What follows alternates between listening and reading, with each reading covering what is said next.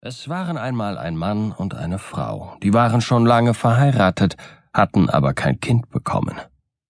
Endlich rief die Frau in ihrem Kummer Gib mir, lieber Gott, doch ein Kind, und wenn es auch wie ein Igel wäre. Und diesmal erhörte Gott ihren Wunsch und gab ihr ein Kind wie einen Igel. Was sollte sie aber nun mit dem Igel anfangen?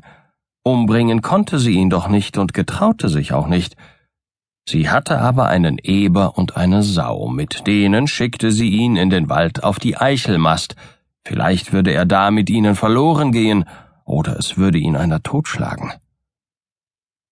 Der Igel machte sich mit den Schweinen auf in den Wald zur Eichelmast und war dort volle neun Jahre. Und seine Mutter war schon ganz froh, dass er nicht mehr zu Hause war. Er mästete dort im Walde die Schweine. Und viele Schweine wurden ihm dort geworfen, die suchten sich Eicheln, und er kroch in einen Baumstumpf wie ein richtiger Igel. Einmal im neunten Jahre kam dort an dem Walde ein Waldhüter vorbei, der sah die Menge Schweine, aber nirgends einen Hirten. Da rief er Schweinehirt, he, Schweinehirt. Und aus dem Stumpf antwortete ihm der Igel Was ist denn? Darauf sagte der Waldhüter Komm heraus, ich fürchte mich, deine Schweine fallen mich an. Der Igel kam heraus, aber der Waldhüter konnte ihn unter den Schweinen nicht sehen, sondern hörte ihn nur. Da fürchtete er sich weiter unter die Schweine zu gehen und ging nach Hause. Dort erzählte er seinem Herrn, was er im Walde gesehen und gehört hatte. Darauf ging der Herr des Waldes selbst nachsehen, sah auch die Menge Schweine, aber nirgends einen Hirten, und er rief ebenfalls Schweinehirt, he, Schweinehirt, und der Igel antwortete ihm aus dem Stumpf heraus Was gibt's denn? Darauf sagte der Herr Komm heraus, ich fürchte mich, deine Schweine fallen mich an.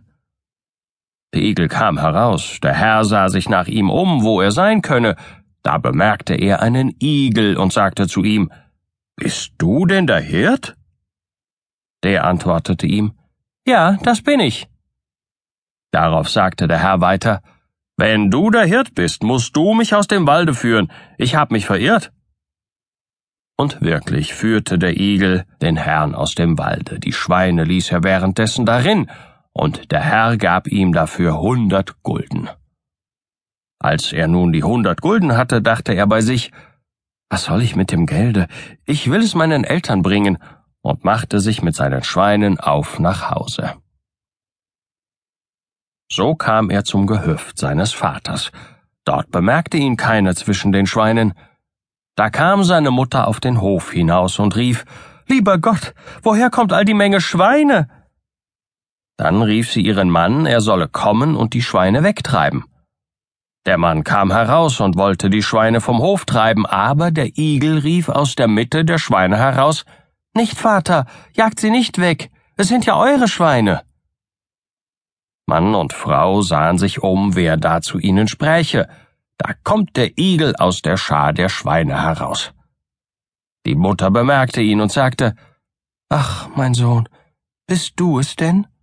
Und er antwortete, Ja, Mutter, ich bin es.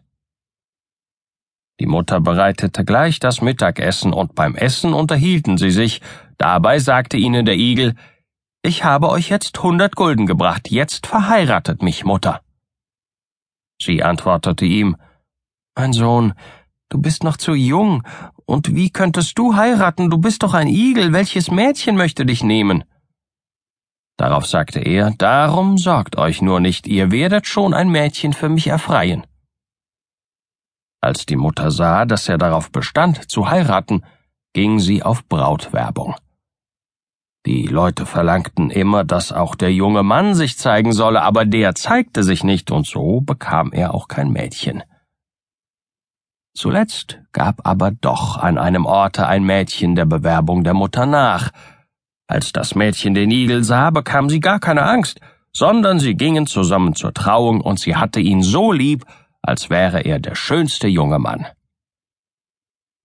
Als sie nun schlafen ging, streifte er das Igelfell ab, warf es unters Bett und wurde ein schöner junger Mann, wie es keinen schöneren unter der Sonne gab.